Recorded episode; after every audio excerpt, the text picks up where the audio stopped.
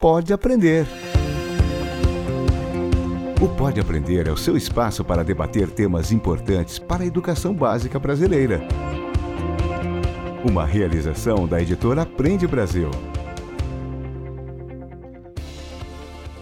Olá, eu sou a Danae Búbalo e trago comigo mais um episódio do Pode Aprender, o nosso bate-papo qualificado sobre a educação básica brasileira. Uma boa oportunidade para a troca de ideias e muito aprendizado. Seja na sua casa, no carro, no alto-falante ou no seu fone de ouvido. Vamos juntos? E você cria todo um cenário, uma realidade que permite que eles discutam, debatam e participem ativamente de uma iniciativa pedagógica nós tivemos uma oportunidade de entender melhor as oportunidades que esses ambientes trazem para que a gente possa criar, é, repensar os tempos e espaços escolares, aproveitando muito mais das possibilidades que a gente tem de ter uma aprendizagem que acontece a qualquer hora, em qualquer lugar. Então, não só no espaço de sala de aula, mas também que a gente possa estender essa aprendizagem para o momento que o aluno está em casa. Livro aberto. Ambientes virtuais para socializar, jogar, fazer reuniões, comprar, assistir um show e também estudar. O metaverso parece ainda apenas um roteiro de filme de ficção científica, mas ele já é realidade e não há dúvidas de que vai movimentar a educação. Uma estimativa da empresa Gettner de pesquisa e consultoria de tecnologia aponta que até 2026 25% da população mundial, ou seja, cerca de 2 bilhões de pessoas, estarão no metaverso. E elas vão passar pelo menos uma hora por dia no mundo criado digitalmente. Neste episódio do Pode Aprender, vamos entender como toda essa novidade tecnológica pode impactar a educação e como preparar a comunidade escolar a lidar com o metaverso em benefício do aprendizado pega a caneta. Quem participa do nosso bate-papo hoje é a Luciana Alan, doutora em educação pela USP, com especialização em tecnologias digitais aplicadas à educação. Ela é diretora técnica do Instituto Crescer, articulista da revista Exame Online e autora de vários livros ligados à inovação na área educacional. Luciana, então seja muito bem-vinda ao Pode Aprender e muito obrigada por aceitar o nosso convite. Olá, Danaê, olá a todos, a todas que estão assistindo esse podcast. É um grande prazer estar aqui com vocês. Bom, Lu, acho que para a gente começar a nossa conversa e também ajudar o pessoal a, que ainda não sabe né, a respeito do assunto, você consegue explicar para a gente rapidamente o que, que é o metaverso? É, o metaverso é um ambiente imersivo muito similar ao que nós já encontramos em muitos games uh, que a garotada tem a oportunidade de jogar. É quando você tem a, você entra num ambiente onde você pode veste um, como eles dizem, um avatar, um personagem e onde você pode participar desse ambiente por meio de uma interação você participar das atividades que estão acontecendo ali. Já é muito comum, né, no universo dos gamers, eles estão acostumados com esse tipo de ambiente imersivo e ele vem cada vez mais sendo trazido para a educação. Um bom exemplo, imagina você poder estudar história romana e estar participando de algum evento dentro do Coliseu, ou você participar de uma cirurgia, ajudar a operar alguém, né, sendo um médico dentro desse ambiente, ou você participar de uma reunião dentro de uma multinacional onde você é um dos diretores dessa reunião e onde você vai participar da tomada de decisões. Então você pode criar esse cenário imersivo, você vestir um avatar, né, se caracterizar como um personagem e você participar dessa atividade que está ocorrendo nesse ambiente. É essa a ideia que, que nos traz o metaverso. Você já trouxe alguns exemplos ali, né? Do estudante, por exemplo, entrar é, na história, fazer parte ali de uma operação. E continuando nessa questão educacional, a ideia seria também utilizar o metaverso como uma forma de desenvolver o ensino híbrido nas escolas, é isso mesmo? E qual seria o principal impacto que você percebe no meio disso tudo? Sem dúvida, é uma tecnologia muito próxima das crianças e dos jovens de hoje, a forma como eles gostam de aprender. Você consegue é, criar um ambiente que ele é tanto imersivo quanto interativo. É, e você cria todo um cenário, uma realidade que permite que eles discutam, debatam e participem ativamente de uma iniciativa pedagógica. Então, isso é muito interessante, né? Porque ele deixa de ser passivo, o aluno, e ele passa a ser muito mais participativo dentro desse ambiente. Então, ele faz uso de tecnologias que os alunos gostam, tanto tecnologia computador, quanto a questão da imagem, né, do uso do audiovisual, quanto da interatividade. Isso permite com que a gente consiga envolvê-los mais em momentos de aprendizagem significativa. Bom, eu imagino que no meio disso tudo também possam existir polêmicas, né, pela frente. Há quem tenha um certo medo dessa substituição das aulas presenciais pelas aulas no metaverso, Luciana. É, eu acho que tem uma questão anterior, né, a questão do próprio metaverso. O metaverso eu acredito que seja algo que está muito longe ainda na nossa realidade. Nós não temos ainda tecnologias nas escolas que permitam que nós possamos usufruir realmente de todas as possibilidades que ele traz. É, você precisa ter óculos, você precisa ter uma boa conexão à internet, você precisa ter equipamentos mais sofisticados para conseguir realmente utilizar o metaverso. E a gente sabe que isso não é uma realidade, principalmente na educação pública aqui no Brasil. E mesmo falando-se de escolas particulares, ainda não é qualquer escola que tem todos os recursos necessários para isso. Então, eu acredito que, apesar de sempre termos que olhar para frente, olhar para as possibilidades que a tecnologia nos traz, eu acho que tem uma questão anterior que você traz, que é a questão do ensino híbrido ou mesmo do ensino remoto, que nós vivenciamos aí ao longo da pandemia. Nós tivemos uma oportunidade de entender melhor as oportunidades que esses ambientes trazem para que a gente possa criar, é, repensar os tempos e espaços escolares, aproveitando muito mais das possibilidades que a gente tem de ter uma aprendizagem que acontece a qualquer hora, em qualquer lugar. Então, não só no espaço de sala de aula, mas também que a gente possa estender essa aprendizagem para o momento que o aluno está em casa. As possibilidades são muitas, né? De você prover aos alunos acesso à informação, de você permitir que eles tenham acesso a recursos diferenciados, você criar trilhas diferentes, né, personalizadas a cada momento de aprendizagem dos estudantes, você criar mais oportunidades de interação e colaboração e criar grupos de trabalhos que podem uh, se aprofundar numa discussão, porque eles não têm só o tempo da sala de aula, mas eles têm um tempo maior, incluindo o tempo que eles estão em casa, para estudar, discutir e criar coisas. É extremamente interessante todas essas possibilidades que esses ambientes nos trazem, mas é uma nova forma de ensinar, é uma nova forma de trabalhar. É uma nova forma do professor estar com esses alunos e tudo isso faz parte de um processo de aprendizagem.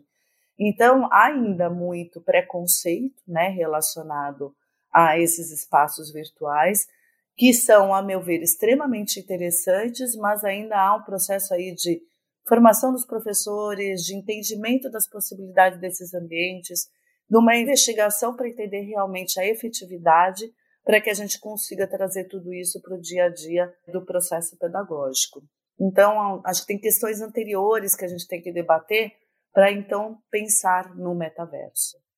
Agora é fato, Luciana, que as crianças e os jovens eles já estão muito mais habituados com essa interação por meio do mundo digital, né? Afinal, eles estão inseridos em uma realidade muito parecida, por exemplo, quando jogam os famosos Minecraft, o Fortnite. Qual que é a sua percepção sobre essa adaptação dos alunos? É, os alunos, sem dúvida, para eles é algo, né, essas tecnologias são recursos muito mais próximos é, da realidade deles e vão gerar muito mais interesse. Eu acredito que os alunos não terão dificuldade de se adaptar, assim como eles já vêm fazendo uso de outros recursos no dia a dia do processo deles de aprendizagem, mas acredito que o maior desafio seja realmente ainda o professor entender o potencial dessas ferramentas para poder ensinar e entender realmente não se encantar somente com a tecnologia, mas entender realmente qual é a contribuição de cada um desses recursos para os objetivos que ele tem de aprendizagem.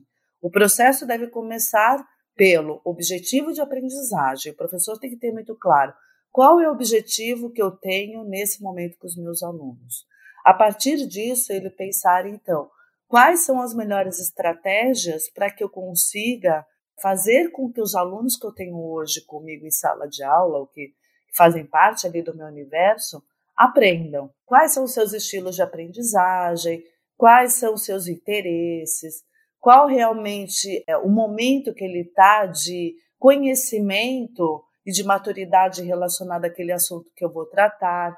Então, eu preciso entender muito bem todo esse universo para então pensar na melhor estratégia e depois entendendo qual é a melhor estratégia, eu pensar então qual é o recurso que eu vou utilizar para me ajudar nesse desafio. E aí pode ser um recurso tecnológico, né, digital, ou pode até ser um outro tipo de recurso. Nessa linha de pensamento que nós temos que seguir quando queremos desenhar uma boa aula que vai criar um momento de aprendizagem significativa para os nossos estudantes.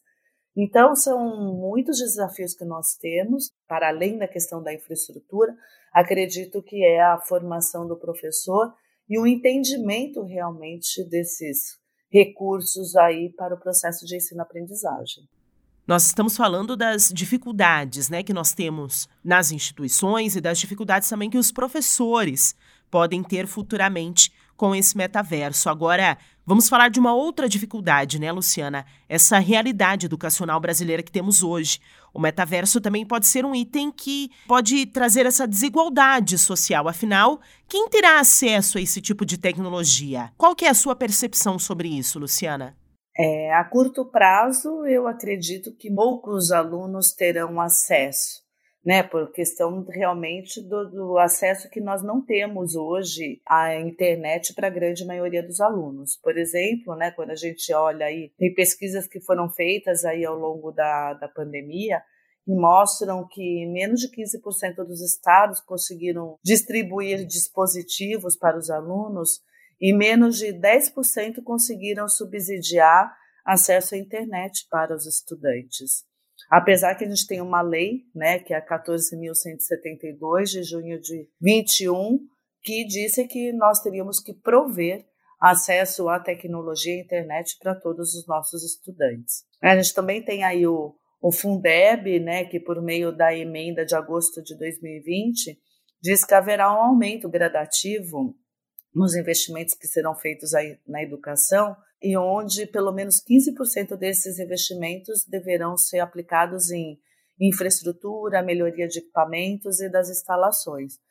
Mas nós sabemos o quanto é moroso todo esse processo no Brasil e o quanto ele realmente a gente não consegue viabilizar no tempo adequado. Então, acho que tem de um lado a gente tem essa questão né, da falta de infraestrutura que a gente tem, que já gera uma desigualdade enorme aqui no Brasil, para os alunos que têm acesso à internet, a equipamentos hoje, para aqueles que não têm. Mas eu acredito que o próprio, também essa tecnologia, ela ainda é muito cara para desenvolver. Criar esses ambientes imersivos é extremamente caro. Então, eu acredito que a indústria também, para desenvolvimento desse tipo de tecnologia, vai demorar um pouco para realmente trazer ambientes que sejam extremamente interessantes né, para o universo da educação. Porque a, criação de um ambiente como esse é um custo que para nós é inimaginável muitas vezes. Criar um game, criar todo esse ambiente imersivo, cenários e toda a programação para poder criar esses ambientes é realmente algo muito caro. Então eu não sei o quanto também a indústria vai conseguir fazer isso de uma forma muito rápida, porque o custo vai ser muito alto para comercialização desses produtos ou assinatura desses produtos. Né? Imagina, eu vou criar um ambiente para simular, imaginar uma cirurgia, você participando de um centro cirúrgico onde você vai operar ali uma pessoa e onde você parte daquela equipe, você vai interagir com outras pessoas que vão estar ali operando com vocês, que são outros alunos. Ou seja, para criar só o cenário de um ambiente cirúrgico é um cenário.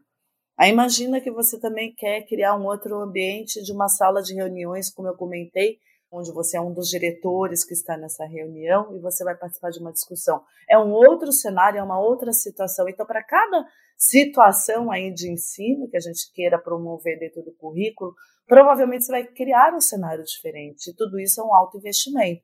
Então, eu imagino que também a indústria vai demorar um pouco para conseguir trazer muitas dessas oportunidades para o contexto educacional. Eu estive no BET agora, na BET Educar, na Feira BET Educar semana passada, e a gente ainda vê muito pouco relacionado a metaverso na feira. Então, acho que tem um tempo também para a indústria poder trazer aí recursos interessantes para o contexto educacional. Falamos das dificuldades, mas para encerrar o nosso bate-papo, Luciano, eu gostaria que você trouxesse outros possíveis benefícios com essa chegada do metaverso. Ah, sem dúvida. A hora que toda essa tecnologia estiver disponível, e vamos dizer, para todos, que seria o melhor dos mundos, ela é uma tecnologia extremamente interessante porque ela traz aí a oportunidade da imersão nesses ambientes e a interação. Né? Então, os alunos terem a oportunidade realmente de participar mais ativamente do seu processo de aprendizagem. Entender melhor e nada melhor do que você, por meio da realidade virtual, entender conceitos complexos. Muitas vezes que para nós é, fica difícil de entender só por meio da leitura de um material que está em um livro, ou somente pelo discurso do professor, ou até mesmo por um vídeo. Você participar ativamente é uma forma muito mais eficaz de você aprender. Né? Tem estudos que mostram que quanto mais você participa, você usa dos diferentes estímulos, você consegue aprender muito mais. Né? Então, a oportunidade de você estar imerso no ambiente onde você está, por meio do visual, você está tendo acesso àquele conhecimento, por meio da interação, da colaboração. Há a possibilidade, inclusive, desses ambientes estimularem até o olfato. Né? No futuro, imagina-se que a gente vai poder sentir o cheiro, que é algo que a gente não consegue ainda por meio da tecnologia digital, nós termos acesso a estimularmos esse sentido. Mas acredita-se que no futuro até esse sentido nós vamos conseguir estimular. E quanto mais sentidos nós envolvemos no processo de aprendizagem, mais profundo ele se torna. Então, sem dúvida, é um recurso que ele vai colaborar muito para o processo de ensino-aprendizagem. Mas eu acredito que a gente tem um gap aí, tem um tempo ainda para que tudo isso se efetive. Mas é importante sempre a gente ter esse olhar lá para frente, ter claro quais são as tendências e batalhar para que elas venham a fazer parte aí do nosso universo. Múltipla escolha. Esse é o momento do podcast em que eu sempre peço aos nossos convidados para deixarem dicas para quem quiser estender o tema do episódio. Então eu gostaria de saber, Luciana, quais são os filmes, os livros, os sites, as redes sociais que os professores possam buscar para pensar então sobre esses impactos e sobre todas essas outras novidades tecnológicas que podem surgir aí no futuro. Eu gosto muito, né, do site do Porvir, eu acho que ele sempre traz uma é, experiências e cases muito interessantes relacionados ao uso de tecnologia no contexto educacional. Então, eu acredito que vale a pena acompanhar o Porvir. É, eu estou na direção do, do Instituto Crescer, que também acredito que seja um site aí que é uma referência para que vocês possam ter acesso a materiais de qualidade. É, eu gostaria de dizer que está saindo do forno e nós teremos aí muito em breve a BNCC de computação, ela já foi aprovada pelo Conselho Nacional de Educação e ela está agora no MEC, nos trâmites finais, e provavelmente ela será ainda disponibilizada ao parecer final agora em junho, no próximo mês, para começar a valer a partir de 2023. Então, é um documento importante que vai nos ajudar a entender melhor como que a gente tem que trabalhar a questão da computação? A partir de três frentes, né, do pensamento, do desenvolvimento do pensamento computacional, do entendimento do mundo digital e cultura digital. Ele já está disponível no site do CNE e acredito que seja um documento importante para leitura nesse momento. Eu tenho um novo livro que eu lancei agora no BET, onde eu fui uma das articulistas desse livro e nós temos aí outras referências da área de educação, que é o livro Transformações da Escola e do Cenário Educacional do Brasil, que traz aí uma leitura do cenário do momento atual. Além disso, convido todos a acompanharem meu blog na revista Exame, né, o blog na Exame Online, que é o blog Crescer em Rede, onde eu tenho escrito muitos artigos, como esse do metaverso, buscando trazer sempre uma leitura de cenário sobre a importância e relevância da tecnologia, mas sempre também uma ponderação do cenário educacional brasileiro e as possibilidades que todos esses recursos trazem para promover uma educação de qualidade com equidade. Diversão para casa. Luciana, eu gostaria de agradecer a tua participação no nosso episódio hoje e pedir também os seus contatos para os nossos ouvintes que queiram estender a conversa, queiram fazer novas trocas de informações e de ideias contigo, ou até mesmo conhecer um pouco do seu trabalho. Quais são as suas redes sociais, o seu canal de contato para os nossos ouvintes? Vocês me acham nas redes sociais como Luciana Alan né, no LinkedIn, no Instagram e Facebook e demais redes. Meu e-mail é luciana@icrescer.org.br. Eu tenho um blog pessoal que é vocês acham no bit.ly/lucianalan onde eu compartilho muitos materiais, congressos, acesso a aplicativos que gratuitos que são extremamente interessantes para a área de educação. E convido também vocês a participarem da avaliação API 50, que é a avaliação das práticas educacionais inovadoras. É uma avaliação que a escola faz, que ela que se inscreve para participar, onde por meio da prática dos professores é, é possível entender o momento da instituição relacionada à inovação. Ela está disponível no endereço api50.org.br e por meio do site do próprio Instituto Crescer, vocês conseguem ter acesso à avaliação também. Luciana, muito obrigada. O Pode Aprender agradece muito a sua contribuição no episódio de hoje. Eu é que agradeço, espero ter ajudado com essa reflexão. Acredito demais no metaverso, apesar de sempre buscar entender o cenário educacional brasileiro, porque eu acredito que nós temos que proporcionar uma educação que tenha qualidade, mas que ela seja igualitária, que ela atenda a todos os estudantes que estão no Brasil. Então eu me encanto com a tecnologia, tem até uma máxima, né, do metaverso que é seja tudo o que você puder ser no mundo real e seja tudo o que você puder imaginar no mundo virtual. Mas essa máxima ela tem que ser para todos. E obrigada a você que nos acompanhou em mais um bate-papo qualificado sobre a educação básica brasileira. O Pode Aprender é uma realização do Aprende Brasil com a produção da banca do podcast. Para comentários e sugestões, basta enviar um e-mail para aprendebrasil@positivo.com.br. Acompanhe os próximos episódios do Pode Aprender na sua plataforma de podcast preferida, nas redes sociais e no site Aprende Brasil. Até mais! Com produção e edição de banca do podcast. O Pode Aprender é uma iniciativa da editora Aprende Brasil um futuro melhor por meio da educação.